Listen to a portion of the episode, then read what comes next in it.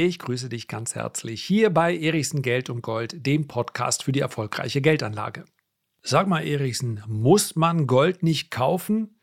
Ja, was meinst du denn mit Gold kaufen müssen? Ich muss gar nichts, mal abgesehen von einigen Grundbedürfnissen und Steuern zahlen. Was muss ich denn schon? Komm, Erichsen, Mann, nicht so abgehoben. Du weißt ganz genau, was ich damit meine. Gold ist die mit Abstand billigste Sachwertklasse. Und deswegen wiederhole ich meine Frage. Muss man Gold jetzt nicht kaufen? Na gut, dann werde ich es dir eben verraten. Mache ich in dieser Folge. Effektivität bestimmt sein Handeln. Das wusste schon Major Tom und das habe ich im Laufe der Jahre auch gelernt. Also warum die Arbeit nochmal machen, die ich bereits getätigt habe.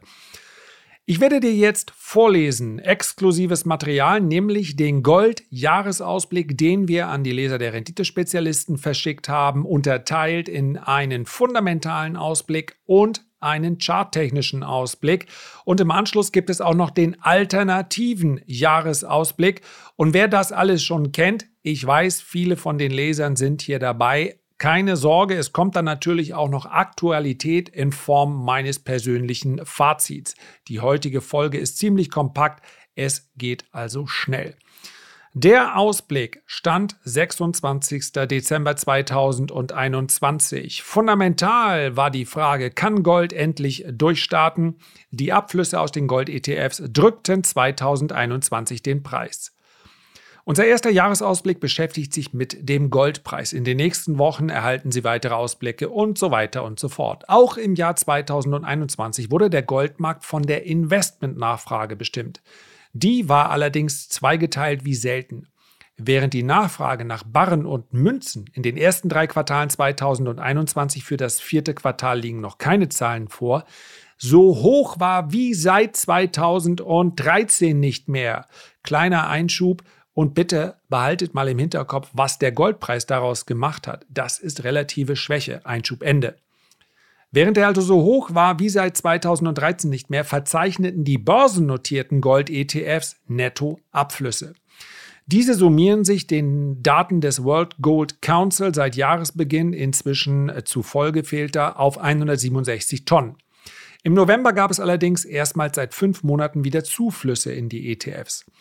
Es ist das erste Jahr mit Abflüssen aus den Goldfonds seit 2015, wobei der Umschwung nach den massiven Zuflüssen infolge der Corona-Krise schon im vierten Quartal 2020 einsetzte. Das korrespondiert mit dem Rückgang beim Goldpreis seit dem Rekordhoch im August 2020 und der seitdem anhaltenden Schwäche. Einmal mehr wird damit unterstrichen, wie stark die volatile ETF-Nachfrage den Goldmarkt kurzfristig bestimmt. Vor allem der weltweit größte und bei institutionellen Anlegern beliebte SPDR, also SPDR Gold Trust, verzeichnete hohe Abflüsse. Das wirft Fragen auf, denn eigentlich sollten die wegen der stark gestiegenen Inflationsrate äußerst niedrigen realen Renditen am Anleihemarkt Gold in den Augen professioneller Anleger attraktiver erscheinen lassen. Was beeinflusst den Goldpreis? Auf diese Frage gibt es zunächst keine einfache Antwort. Offensichtlich ist dies zumindest für den Zeitraum seit der Finanzkrise 2008 und das ist ja jetzt der, der uns interessiert, ein Zusammenhang mit der realen Rendite am US-Anleihemarkt und dem Dollarkurs. Diese Korrelation war im Übrigen sehr, sehr konstant. Bei einer Abwertung des Dollar zum Beispiel ist Gold tendenziell gefragt. Das liegt unter anderem daran, dass am Weltmarkt in Dollar notierte Gold für die Käufer aus Nicht-Dollar-Ländern dann attraktiver wird. Der Zusammenhang mit US-Staatsanleihen ist so zu erklären, dass diese wie Gold als risikolose Anlage eingestuft werden. Steigen die Anleihenrenditen, dann wird Gold für Anleger unattraktiver. Das ist wohl auch der Grund, warum der Goldpreis seit Monaten auf der Stelle tritt. Viele Anleger rechnen mit einem strikteren geldpolitischen Kurs der Notenbanken und daher steigenden Renditen für Staatsanleihen. Ein paar Wochen später wissen wir im Übrigen, dass es so gekommen ist. Die hohe Inflationsrate wird nur als vorübergehend eingestuft.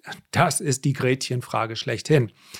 Die Gesamtnachfrage fällt auf ein Tief. Abgesehen von den Abflüssen bei den ETFs gab es auch von den anderen Komponenten der Goldnachfrage 2021 keinen Rückenwind.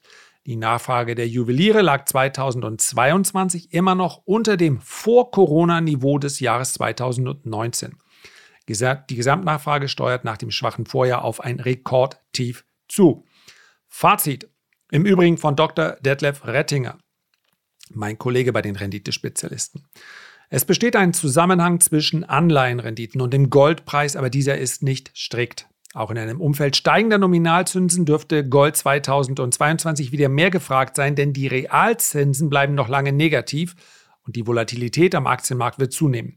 Das macht Gold als Anlage relativ attraktiver. Der charttechnische Ausblick, den lasse ich hier mal weg, weil ich gleich in dem aktuellen Fazit noch gerne kurz darauf eingehe, beziehungsweise davor.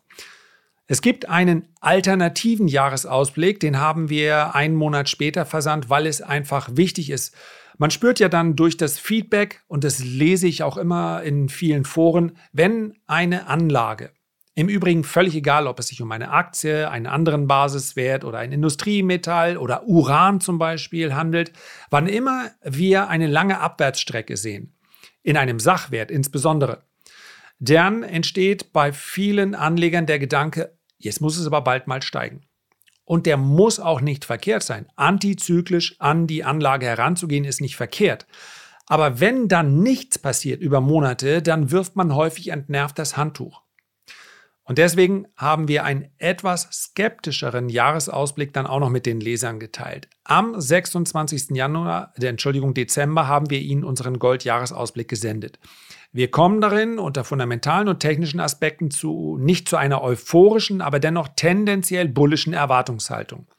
In einem Jahresausblick wäre es witzlos, wenn man keinen favorisierten Verlauf vorstellt. Allerdings gibt es für die technische Analyse auch eine klare Marke, die nicht unterschritten werden sollte.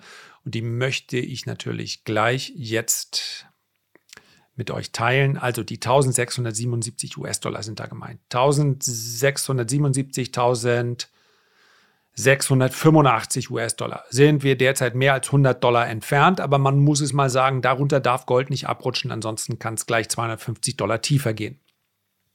Kommen wir zurück.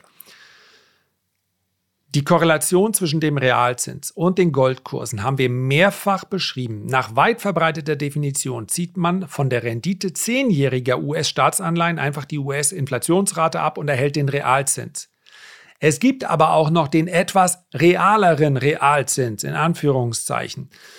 Und ablesen kann man ihn anhand der Rendite zehnjähriger inflationsgebundener Anleihen. Wer das mal googeln möchte, Inflation Linked Bonds. Im Gegensatz zum weit verbreiteten Realzins haben wir es hier mit einem deutlich weniger negativen Realzins zu tun. Ja, tatsächlich kommt es natürlich auf die Laufzeit an, aber dieser Realzins liegt, je nachdem, ob man den einjährigen, also diesen inflationsgebundenen Realzins, diese Inflation-Linked Bonds, Entschuldigung, ob man jetzt eine einjährige Laufzeit oder eine zehnjährige Laufzeit nimmt, liegen wir irgendwo zwischen 3 und minus einem Prozent. Minus 3 und minus einem Prozent. Wenn wir jetzt den Realzins nehmen, den die meisten Anleger so im Kopf haben, dann sind wir irgendwo bei äh, ja, minus 6 Prozent. Also mehr als doppelt so hoch. Und das ist ein ganz, ganz großer Unterschied. Im Gegensatz zum weit verbreiteten Realzins haben wir es hier also mit einem deutlich weniger negativen Realzins zu tun, womit sich auch erklären ließe, warum Gold in diesem Umfeld nicht schon lange auf neuen Allzeithochs notiert. Statt bei minus 4 oder minus 5 Prozent handeln die inflationsgebundenen Anleihen nur bei etwa minus einem Prozent, Klammer auf, die zehnjährigen Klammer zu, worin sich die Erwartungen widerspiegeln, die Inflation könnte nur vorübergehend sein. Auf die kommt es an. Eine mögliche Belastung für den Goldmarkt. Der Anleihemarkt gilt nicht als umsonst als der wichtigste Markt für institutionelle und professionelle Anleger. Eines steht fest. Entweder inflationsgebundene Anleihen notieren viel zu tief oder Gold. Dieses Missverhältnis wird sich im Jahr 2022 auflösen. Davon dürfen wir ziemlich sicher ausgehen. Bleibt die Inflationsrate so hoch, wie sie jetzt ist, und mittlerweile ist sie ja sogar noch ein bisschen höher. Oder sie steigt sogar noch. Dann werden Edelmetalle zu einer der großen Chancen des Jahres. Und darauf würde ich dann natürlich auch reagieren. Sollte allerdings die Inflation sinken, absehbar, also in einem Zeitraum sechs Monate plus, dann werden Edelmetalle darunter leiden. Und das ist das, was viele diese Korrelation, ich will nicht sagen, nicht wahrhaben wollen, aber einfach sagen, ja, Gold ist billig, das muss steigen. Also man muss Gold jetzt nicht kaufen. Das ist schon mal ein klares Fazit. Ich möchte kurz auf den Chart blicken. Es gab einen Versuch des Ausbruchs und das war gerade mal letzte Woche, da waren wir im Hoch, nämlich bei 1845 Dollar. Jetzt sind wir, während ich diesen Podcast jetzt aufnehme, ziemlich aktuell, also gestern Abend. Für mich ist natürlich jetzt, für euch, ihr hört ihn aber morgen früh, 16.09 Uhr nehme ich ihn auf, 1803 US-Dollar. Wir sind also von dem Top schon wieder über 50 Dollar entfernt. Der läuft in so ein riesiges Dreieck hinein. Und ich würde mal kurzfristig zwei Marken im Auge behalten. 1775 US-Dollar. Darunter droht ein tieferer Rutsch, ein Anstieg über 1800 und ach, nehmt doch einfach 100 Dollar mehr. 1875 US-Dollar. Das spräche für einen Ausbruch zur Oberseite.